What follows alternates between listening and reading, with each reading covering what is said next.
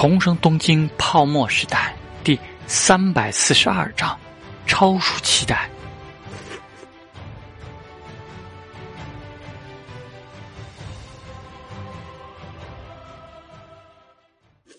今天真的能看见会长大人吗？听说会长大人只比我们大一岁啊，真是太不可思议了呀！通过 Wonder Dance 次元文化以及小 S 财富组织起来的招聘会，内定录取的这些人从北海道的温泉旅馆出发了。这批享受到了北海道下架研修旅行待遇的内定录取人，被称作为干部培训生。他们还记得各自的社长当时就说了，他们不仅是各自会社录取的未来干部人选，是可能很快走上科长、部长位置的骨干。更有可能直接受到来自会长大人的关注，一飞冲天。这些人深信不疑，因为以他们的才能，本来可以有机会去那些更大、更有历史的会社。来到陶之命旗下的会社，除了待遇和福利给的相对较高，更大的原因当然是晋升的机会比其他历史悠久的巨大会社要更多一些。对于传说中的会长大人。这些仅仅矮一届的学生心中有莫名的崇拜，而且产生了一种“也许我也可以呢”的错觉。夏木君，会长大人是你的学长，你已经见过他了吧？巴士上有人问一个出生东大的男人了。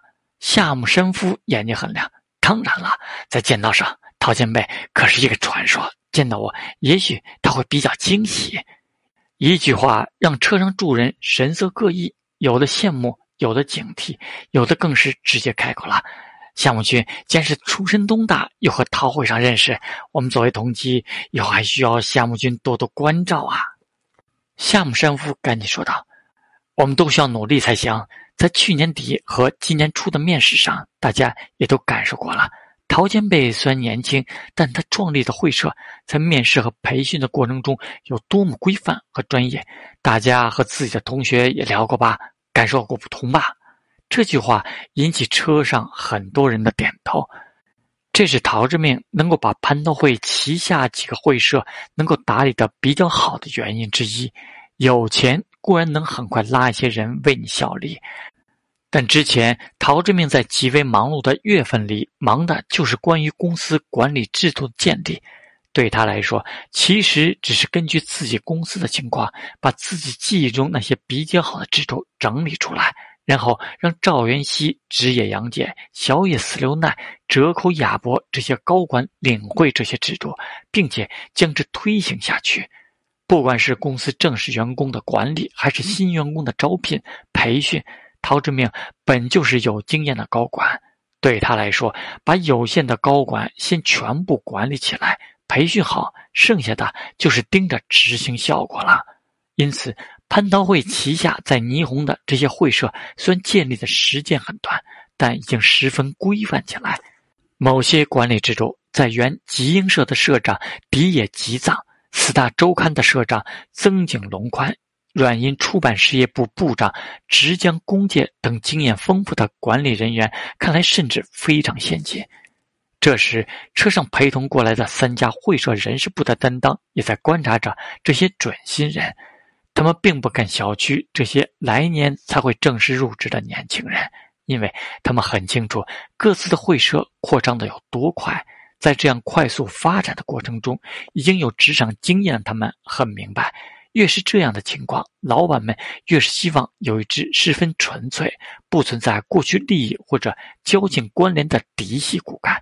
这批人是各自会社第一次通过正式的招聘、正规的培训招收入会社的，他们正是会长期待的种子，因此他们的服务就更加投入。以会长大人的个性，启用很年轻人担任高管，过去也不是没有例子。为宗谷市东南方的宗谷丘陵处，今天已经彩旗招展，人流如织了。音乐节所在的主会场区用围栏围了起来，也通过帐篷布置了分开的出入口。正对舞台的入口区和两侧的出口区外面，则围起了一个集市区，卖小吃、饮料的、礼品的、音乐专辑的，甚至漫画书、成人作品。场面是挺热闹的。看着竖在那里的指示牌，有人惊喜的说道：“还有专门的帐篷露营区？有啊，那个手册上不是写了吗？但这么好玩的方法，怎么之前宣传的时候没有说呢？都没有带帐篷过来。嗨，说不定就是让我们到这边来，才想办法买或者租的。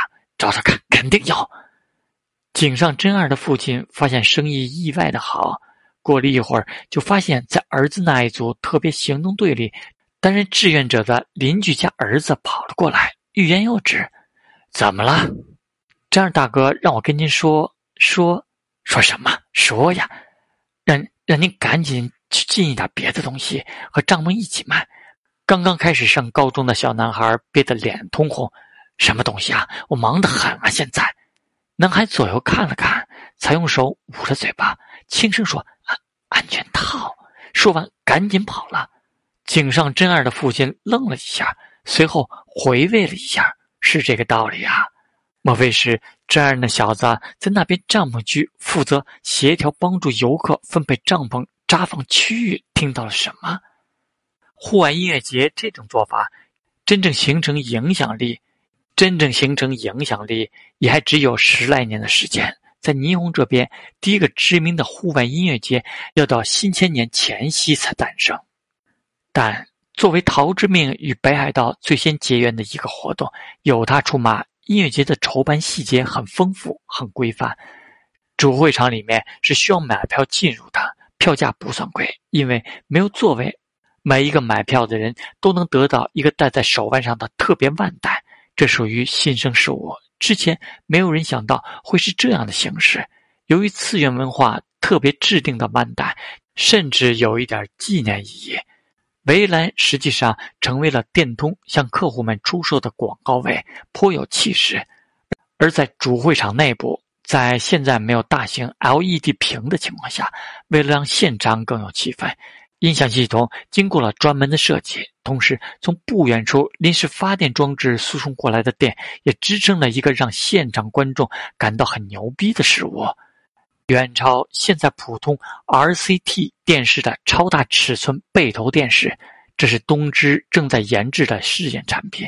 而陶之命和三井旗下东芝的这个合作，毫无疑问，对于这种他们看好的下一代电视，有了一个绝佳的展示机会。更何况，陶之命还赞助了一笔钱，让他们围绕音乐节的需求，拿出了十台尺寸达到近五十寸的样机。要知道。RRT 电视受限于技术原理，最大也只能做到三十四寸。十台超大的新型电视被安置在了主会场内，离舞台比较远的区域，由围栏隔开。现场直播的玩法在 Wonder Dance 里就已经玩过了，在这里当然也要进行。北海道地方台专门拉来了一个导播团队，数个扛着摄影机的工作人员。已经开始拍摄着现场的实时画面，播放在电视机上。在人如此多的情况下，听着暖场音乐，看到自己的脸出现在电视机上，就算习惯比较内敛的霓虹人，也在这种状态里开始欢呼起来。再加上那边搭建起来的舞台分布与舞台和主会场四周的音乐列阵，让音乐界多了几分高科技的感觉。此时此刻。陶之命与小藏松方正站在主舞台后面搭建起来的后台工作区最顶层的房间里，看着前方乌泱泱的人群，真是北海道难得一见的盛况啊！这就是音乐节嘛！小藏松方又是感慨又是担心，转身叮嘱了一句：“水的供应，电的稳定，现场的秩序一定不能松懈。”我再去叮嘱一次。还有待命的救护人员。陶志明补充一句，防止万一。在第一届大家都没有多少信心的情况下，无法说服财力较差的当地，就投入资金修建一些永久性的服务设施。就连陶志明也没有想到，第一届的音乐节就吸引了这么多游客。这毕竟还只是个新生事物，而宗谷又离霓虹两大都市圈过远。陶志明觉得，可能还是因为处于泡沫时代的原因吧，手里有钱。刚刚又开始推行双休，再加上处于夏假期间，北海道又极其适合避暑。不过很明显，还有一些意外因素。中森明在事件中，可能因为陶雅人的出手，让这件事被烘托的知名度极高。随后，一首即将在北海道音乐节首次现场演唱的神曲，短时间席卷大都市，成为了勾起不少人临时决定过来玩一趟的直接原因。不过，现在第一届已经达到了这个效果了，只要能够顺利举行，往后就可以专注于不断完善下去。陶之命对着小藏松方和滨森陈雄说道：“既有这一次的经验，来年的举办就会更成熟一些。”定点举办对当地是最好的。我想，道路、旅社、音乐节现场的服务设施都可以正式开始规划了。未来时间也可以适当放长一点，成为音乐季。除了主会场，还可以有分会场。游客再过来的话，有设施完备的露营地，有汽车营地，扩展的空间很大。看着若有所思的众人，陶志明继续说：“也并不用仅仅局限于宗谷啊。”在整个北海道，也可以再策划小型的音乐节，艺人的类型也可以不仅仅局限于流行音乐和前卫的摇滚音乐，甚至不必局限于户外这种形式。总之，就是通过音乐节这个宣传点，不断打开名气，给旅客来到这里制造一个理由。来了一趟，又怎么会只局限于参加一个音乐节本身呢？陶会长对音乐节的理解。真是让人感到佩服，小藏宗方由衷说道。不过北海道毕竟太远了，像这样的形式一旦成功，在关东、关西更容易取代北海道的地位吧？陶志明笑了笑，没关系啊。北海道是举办这种活动经验最丰富的地方，为什么不能在札幌鼓动一些人成立这种与展会有关的会社呢？关东、关西那边的活动由他们来合作承办的话。也会为北海道带来一些额外的税收吧？小藏松方呆了呆，大会长以后不承担这些了吗？次元文化和 Wonder Dance 只是发起者，但我们实际也很希望有一个专门的会社能够来承办这些事啊。我想电通也许有兴趣在北海道与一些有经验的人合资成立专门的会社来做这件事的。小藏松方心里一动，深深的看了他一眼。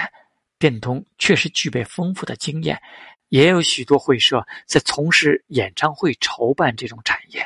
音乐节是一种新的事物，这个领域有没有很大的机会，目前还不清楚。但陶之明既然这么说，那么既然发起了第一届的北海道音乐节，应该是看好的。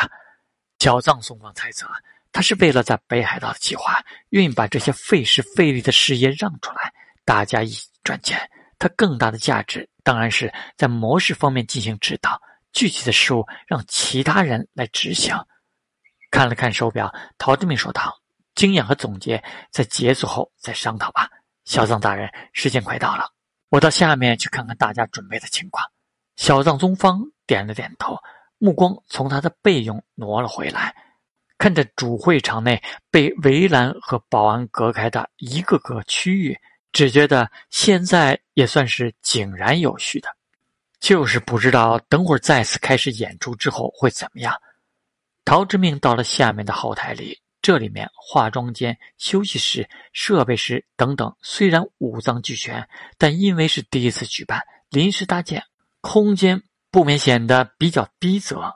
见到了平川文太、邱元康等人，陶之命也致以歉意，但收获都是理解。说白了，本身就收了钱，这就是工作而已。更何况现场还来了这么多的观众，也是一次很好的宣传机会。而这么多不同的歌手同台演出，不像专门的个人演唱会，甚至也多了些像红白歌会那样的竞技味道。等待着正式开场的观众们也在议论：“一定压轴是名菜奖，应该会等得很晚了。”应该有一个节目安排顺序嘛？不过你没有去过万德当斯，泉水酱也很有实力的。听说小猫俱乐部也有演出，现在情况很不好啊。也许这是他们最后登台的机会了。呃，我倒是很期待那些在酒吧里驻唱的歌手和乐队。音乐节邀请了不少，这不是一个成名歌手的舞台啦。来到这么远的地方，能够听到一些很棒的新歌，才更值得呀。现场气氛才是最高的呀。在现场的万众期待中，居然是火纳江水第一个登台了。看到他的观众里，只有部分在 Wonder Dance 见过他。北海道的夏天棒不棒？火纳江水很喜欢现在这场面，拿着话筒出场之后就开始造气氛。有没有人认识我呀？有，好久不见了，杨水军。第一个出场的就是你嘛。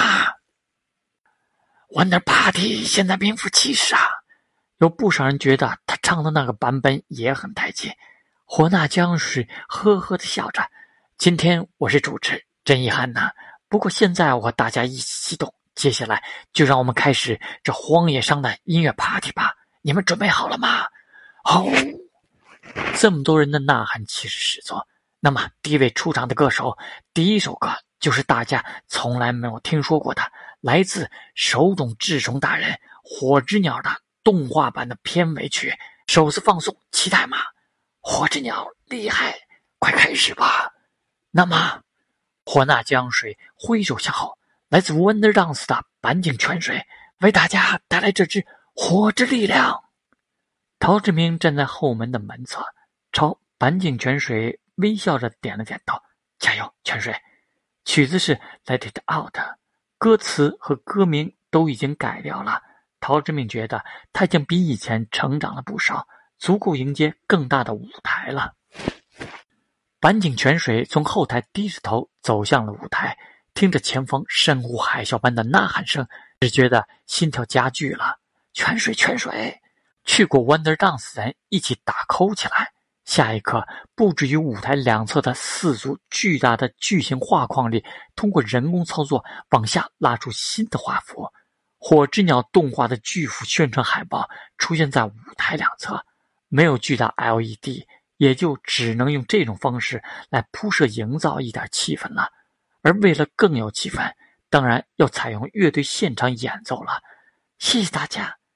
只是低头问了一声“好的”，板井泉水这个风格让一些没有见过他的人不太适应。这么不热情，还想做歌手吗？而板井泉水这才偷偷瞄了一下台下。密密麻麻的人一眼看不到头，他赶紧转头向乐队点点头。鼓手举起双手敲击了几下，随后悦耳的前奏开始了。Wonder Dance 的歌总是这样，从前奏就极其抓耳朵。当板井泉水微微点头，躲着摄像机镜头的侧脸特写被播放在前所未有的大尺寸电视上之后，他独特的魅力开始展现。歌声响起，北海道的荒野上，音乐的盛宴开始了。后台准备的其他歌手没有待在休息室里，而是都凑在了一起，从后台实时转播的电视机里看着会场的情况，看着观众们都举起了带着万代一起发放的彩色泡沫棒挥舞起来之后，和和原子和工藤静香都眼睛发亮起来。一直能保持这种气氛的话。就算是已经濒临解散的小猫俱乐部，也可能迎来新生吧。